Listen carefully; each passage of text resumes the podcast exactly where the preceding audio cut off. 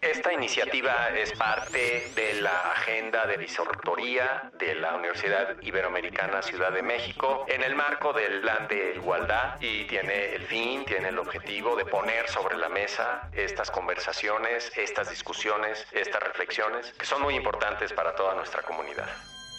Hola, pues mucho gusto de saludarles, de estar con ustedes otra vez en este otro episodio de nuestro podcast Voces desde la interseccionalidad. Los saludo con mucho gusto, soy Alejandro Anaya y como cada semana está también tengo el gusto de compartir este espacio con Michelle Gama, mi colega de la Ibero. Hola a todos, todas, todes. Pues hoy traemos un tema particular que tiene que ver con los derechos humanos y vamos a intentar, lo que le vamos a proponer esta ocasión es hacer una reflexión de los derechos humanos o alrededor de los derechos humanos, pero desde el lente de la colonialidad, eh, descolonialidad. Sí, gracias, gracias Alejandro. Sí, me compartiste, ¿no? Hace unos días este discurso que dio Salil Sherry cuando era el secretario general de Amnistía Internacional en la London School of Economics, que ha sido como el pretexto, literal pretexto de esta conversación. Y bueno, me pareció muy interesante pensar en cómo tenemos que dejar de normalizar la violencia colonial, ¿no? En este caso epistémica, ¿no? Incluso desde el planteamiento mismo de los derechos humanos. Sí, porque parecería que cuando hablamos de derechos humanos que son de la construcción perfecta por todos los lados y que no tiene o que no puede tener algún tipo de incluso de contradicciones o de huecos o que no lo podemos problematizar. Claro. Y lo que queremos hacer ahorita es precisamente problematizar.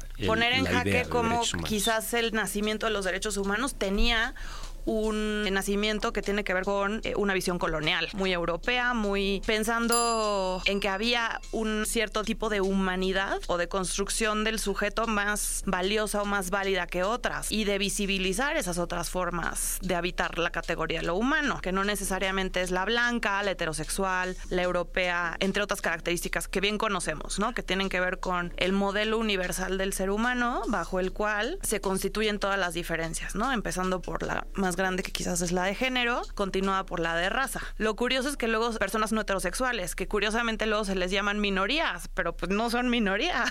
Claro, sí, digo minorías desde la perspectiva, por supuesto no desde una perspectiva de la cantidad de personas, pero quizás sí de la distribución de poder, de la distribución de poder. Y bueno, sí, es importante enfatizar algo que ya subrayabas, o sea, el surgimiento de la idea de derechos humanos tuvo en su momento pues una coincidencia con procesos de colonización durante todo el finales del siglo XVIII, principios del siglo XIX o todo el siglo XIX, pues todos los procesos de colonización en África y en Asia, los mismos sujetos culturales, por decirlo de esta manera, que manejaban este discurso de igualdad dentro de sus países y igualdad entre hombres y entre hombres europeos, tenían esta o impulsaban esta empresa de, pues, de conquista, de dominación, de opresión, que estaba, por supuesto, fundamentada en el separar a grupos de personas entre las que tienen valor y las que no tienen valor. ¿no? Entonces ahí encontramos una primera como que punto espinoso. Sí, punto espinoso, pero curiosamente en el que nuestras disciplinas convergen, porque desde los estudios de género, este ha sido uno de los planteamientos más importantes, o sea, que las mujeres existen a partir de la diferencia. Y en los estudios de coloniales también, las personas racializadas existen a partir de su diferencia, de su origen, de cómo se clasifican a las personas según su religión, según cómo se leen sus cuerpos, que eso es algo que a mí me gusta mucho y que siempre tomo de una teórica catalana que se llama Mary Torras, ¿no? Que ella dice que los cuerpos son textos, los cuerpos se leen y a partir de la lectura de esos cuerpos hay clasificaciones. Clasificaciones que hacen que ciertas vidas tengan un recorrido y ciertas vidas tengan uno quizás más injusto o con menos privilegios. De ahí que sí se afirma en los estudios de género eh, y en los estudios de coloniales que hay vidas que valen más que otras. Y no es algo nuevo, ¿no? Tiene que ver con la clasificación de las personas humanas y creo que ese es un punto importante en este discurso. ¿Quién es el humano? ¿Quién es el sujeto de derecho? Claro, ¿y cuál humano tiene más valor que el otro en caso de que se incluya dentro de la categoría humano a, a ciertas personas, ¿no? Y en ese sentido también la empresa, por así decirlo, del colonialismo europeo, del inicio de este también del discurso de los derechos humanos o de la doctrina de derechos humanos, pues también estaba basado en esta idea de convertir, entre comillas, al que no era tan tan humano y volverlo humano, ¿no? Al salvaje, entre comillas, civilizarlo. traerlo a la civilización, traerlo a, a lo que era lo bueno, lo normal, lo natural. Y curiosamente también estos estudios tienen que ver con retar eso que parecía natural, normal, verdadero, bueno. Y qué importante es pensar cómo en la lucha y en los activismos de los derechos humanos también hay convergencias por redefinir lo humano, ¿no? En términos de género, de raza, de clase, de origen, de orientación erótico-afectiva, de la misma definición de salud,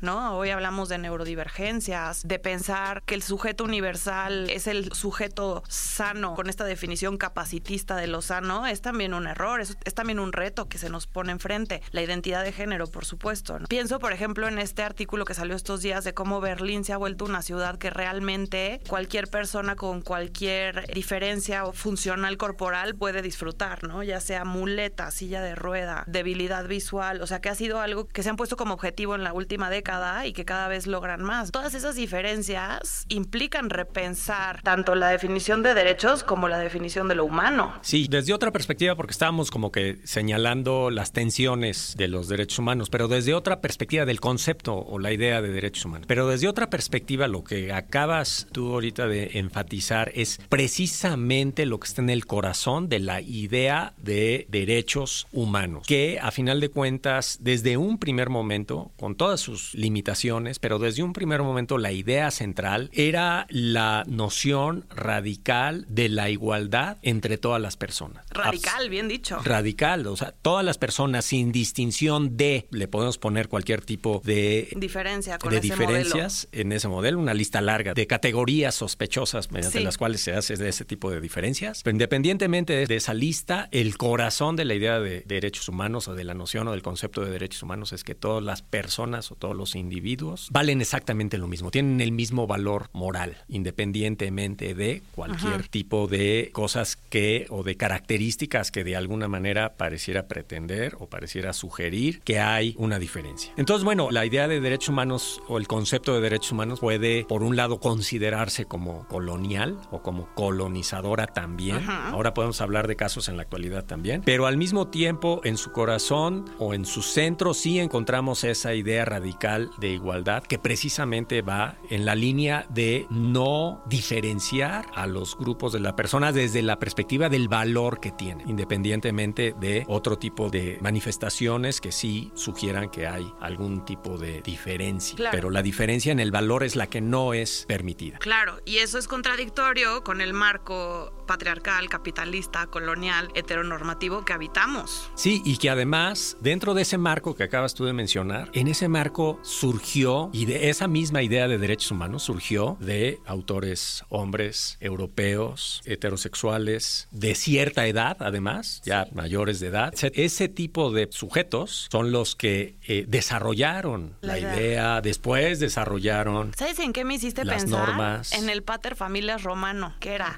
dueño dueño, Ok, sí, claro, propietario. Ah, bueno. Dueño de sus hijos, dueño de sus esclavos y dueño de su tierra. Y cómo quizás tenemos todavía resabios de, de eso. De, piensa, por ejemplo, ahora todos los movimientos que también hay para revalorizar, como tú decías, el valor moral de las personas menores de edad, de las infancias, de los niños, de las niñas, de decir hay que aproximarnos a una crianza más respetuosa, menos como si fuera mi propiedad, mi hijo, ¿no? Y más como si fuera un sujeto de derechos volviendo otra vez a los derechos. O lo que pasa con las personas de la tercera edad. O sea, no solo ya es una cuestión de raza, de género, también es una cuestión de edad, ¿no? Y cómo existe también esa marca de diferencia que acaba determinando valor. Sí, y que cada vez añadimos más sujetos a la membresía de los y las que pertenecen a esa categoría de humano. En un primer momento, cuando empezó a surgir todo este tipo de cosas en la doctrina de derechos naturales, siglo XVII, etcétera, pues ese club era pequeño, eran, eran estos tipos de hombres, propietarios de cierta edad, por supuesto europeos, etcétera. Y entonces ese universo de humanos se ha venido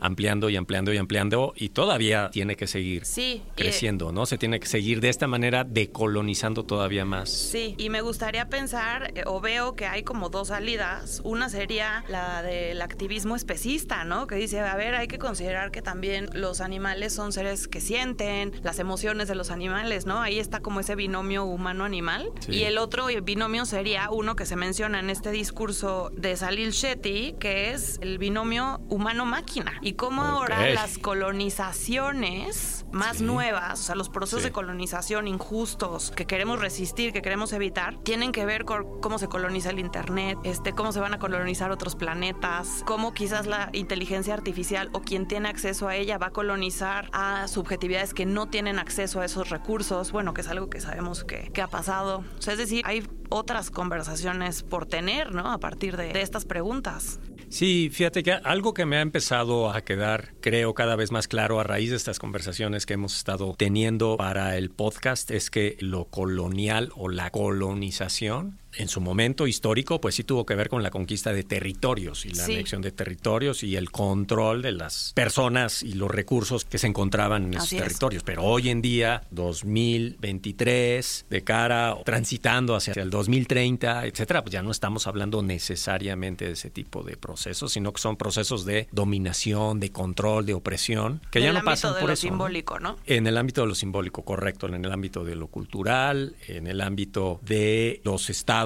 naciones que en teoría son soberanos e independientes y que ya no son colonia de ningún otro país, ¿no? Entonces, la colonización... Puede ser cultural, como bien dices, claro. Puede o sea, ¿qué narrativas culturales predominan y se consumen sobre otras que acaban determinando el valor cultural de una comunidad sobre otra a partir de, más allá de la etiqueta del país o de la nación, ¿no? Y la pregunta, creo, incómoda que estamos poniendo sobre la mesa es si los derechos humanos siguen siendo o de alguna manera o en algunos contextos pueden ser instrumentos para esas dinámicas por supuesto. nuevas de, o contemporáneas o actuales de colonización. Por supuesto que el sistema tan perverso ya les asignó un lugar este, para ser utilizados como moneda de cambio incluso. Sí, y en ese sentido el discurso también aborda pues estas manifestaciones contemporáneas de esa apropiación de una idea o de un concepto como es el de los derechos humanos para este otro tipo de objetivos o de propósitos. Ok, pues creo que con, con estas preguntas llegamos al final del episodio. Lo dejamos de sobre esta semana. Sí, se quedan muchas cosas sobre la mesa. En el siguiente episodio vamos a hablar de cómo se inventaron los, los derechos humanos. Buenísimo.